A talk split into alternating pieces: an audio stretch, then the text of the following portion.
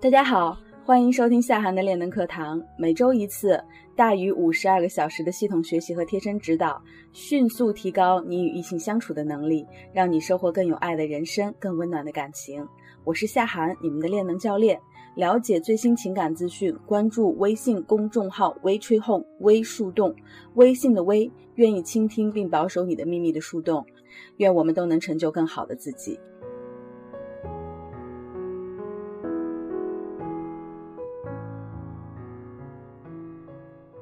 上周呢，咱们聊了聊男女相处和测试之间的关系，特别对于废物测试进行了详细的说明。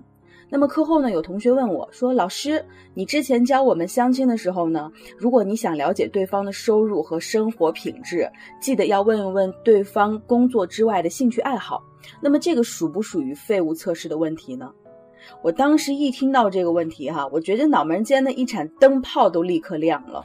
这是一个绝好的问题呀！你们还记得不？去年呢，我跟坏男孩的签签约导师明月老师的学员做这个模拟约会的时候呢，就发现啊，有一类问题对于女方快速了解直男呢特别有帮助，如有神助。那么其中有一个经典的问题呢，就是善问对方的兴趣爱好。通过这个问题呢，可以帮助我们。快速了解对方的生活水准和收入水平。那么我记忆里最深的一个男孩哈，当我跟他做这个模拟约会的时候呢，很自然的我就问到了他的工作以及工作之外呢都喜欢做些什么。他当时回答，呃，也没什么，就是没事儿的时候喜欢和朋友们出去转转。注意了，转这个词呢，意味着。以漫无目的的游荡方式来打发时间，是一个低成本的词。再结合之前了解到的这个信息碎片，哈，我就此就断定呢，这个男孩子的收入和消费呢，都属于初级阶段。最后的结果也是验证了权重。所以有的时候啊，间接的废物测试反而比直接的发问呢，更能帮助我们得到真实的答案，并且呢，还可以避开赤裸裸的问题所引发的双方的尴尬和不快。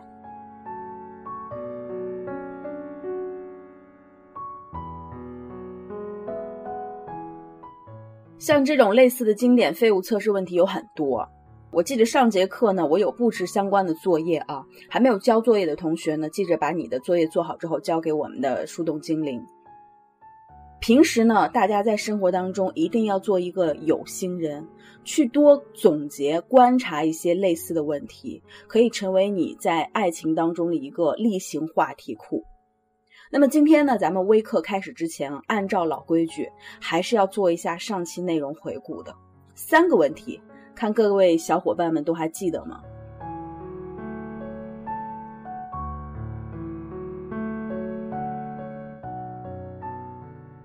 第一个问题，为什么要对男人做测试？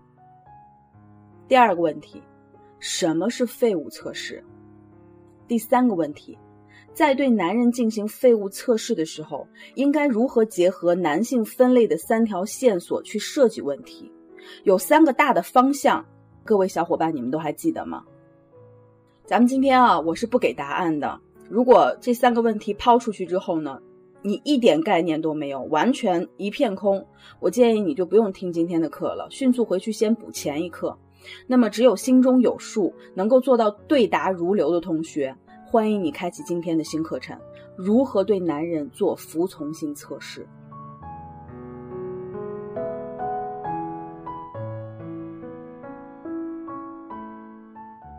养过宠物的人都知道，哈，要想训练一只小狗学会做一些简单的动作，离不开三样东西：指令、奖励和耐心。我曾经养过两只拉布拉多，在它们很小的时候呢，我就开始训练它们一些基本的动作，比方说坐、卧、等待、给手。一开始的时候呢，比方说你教它坐，你得一只手按住它们，让它们保持坐的姿势，另外一只手呢拿着它们喜欢吃的小零食进行引诱，然后你的嘴里需要不断的重复“坐”这个词。直到他们坐定几秒之后不再乱动的时候，你才需要及时的给出手里的小零食作为奖励。然后如此反复 n 个回合，直到你的小狗学会你要求的动作。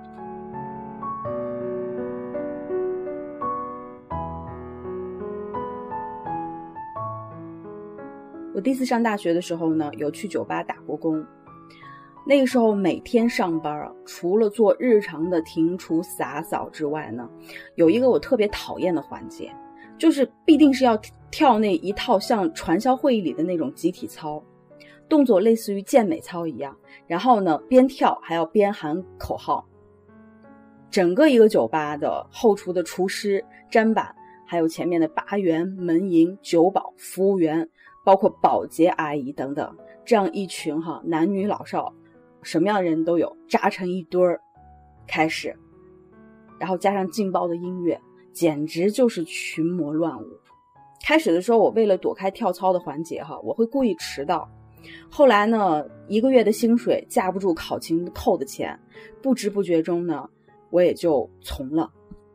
胳膊拧不过大腿嘛，对吧？慢慢的也就习惯了。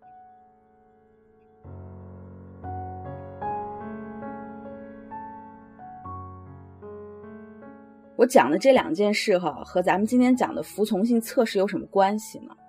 刚开始养狗的时候，教会狗狗去学一些指令，执行一些指令呢，是一件很有趣好玩的事，并且还能给我带来成就感。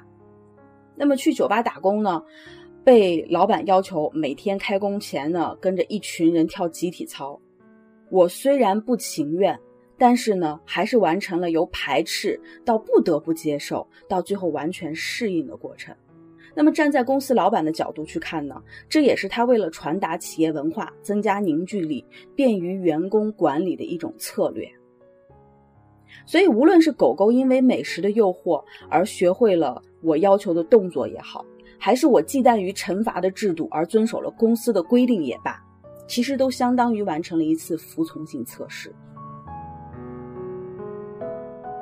从这个角度来看呢，服从性测试哈，不仅可以帮助测试者预先了解对方对于现状的满意程度，也可以帮助测试者呢确立跟被测试者之间的关系到底是一个什么样的关系。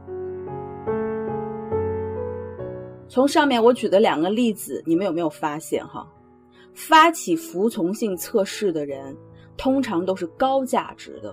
而接受服从性测试的人通常都是低价值的，因此服从性测试通常是由高价值向低价值发起的。初相识的两个人，显性价值如果差异不大的话，哈，比方说你漂亮，他有钱，对吧？身高差异不大，外形差异不大，气质差异不大，那么双方的隐性价值这个时候还没有来得及显露。如果哈一方能够先发制人，对对方去做服从性测试，并且对方也接受了你的测试，那么这种测试越多，在被测试者的潜意识里，你的价值就越高。同时呢，两性关系就是一场博弈，我们女性的身份决定了我们比男性有更广阔的选择空间。那么，这种服从性测试也可以帮助我们间接的筛选掉那些居心不良的，并不是真正喜欢我们的人，或者说不愿意为我们投入的人。那么，我们今天第一点就来讲讲哈，什么是服从性测试？服从性测试呢，英文上讲是 compliance test，咱们在这里就简称 CT。简单讲呢，就是给目标对象提出要求，看看对方是不是会服从。这种测试呢，往往是人下意识的，无论是男人还是女人呢，都会对对方做这种测试。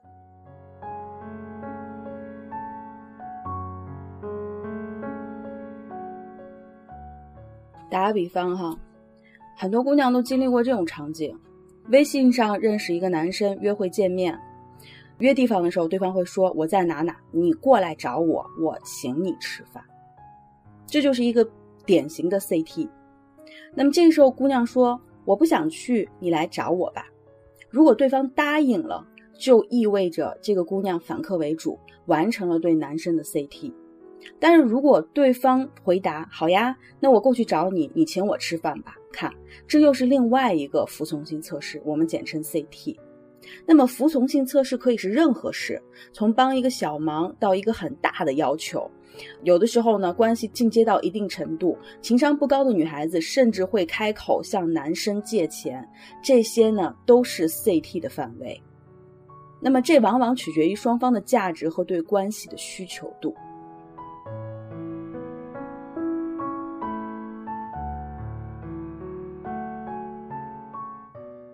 我有一个个案对象啊，跟她男朋友就是通过交友软件认识的。男方呢主动聊女方，两个人一来二去呢聊得特别的投机，而且都在一个城市，并且距离离得不远。那么在某天呢聊到兴起的时候呢，男方就主动约女方看电影。那个时候时间不早了，而且呢男方选择的电影院恰恰是在自己家的门口，这就是一个比较典型的 CT 了。这时候呢，姑娘有两种选择：第一种拒绝对方，改天再约，对吧？第二种呢，姑娘去了。如果这个姑娘去了，那么很明显，在关系当中哈，这个姑娘就处于弱势了。结合咱们之前课程讲过的需求感和好感来说啊。如果之前一来二去的热聊是姑娘展示 I O I，就是好感指标，那么二半夜姑娘主动应邀前往男方的地方，那就是妥妥的暴露了需求感。所以因为这个不好的开始哈，在之后两个人的相处过程当中呢，姑娘就节节的败退，直到卑微到泥土里头。他跟我做个案的时候是来做挽回的。然后他给我发了很多他们之间的聊天记录，基本上的这个聊天篇幅是姑娘一百多字、两百多字长篇大论之后换过来对方的一两句很冷淡的话。所以这姑娘呢，她也很想不明白，明明一开始是对方向我去主动发起邀请。主动向我表白，甚至主动追求我的，为什么结果却是我显得这么劣势？这里面有很大的一个原因，就是对方向女孩子做了很多的服从性测试，而这个女孩子呢，因为种种原因都去完成了对方的测试，所以呢，自己的价值被拉到了无限的低。还有一个姑娘，真正的肤白貌美。更多干货，关注微信公众号“微树洞”微群红，你也可以查看专辑详情来加入到树洞的练能课堂。我是练能教练夏涵，感恩有你。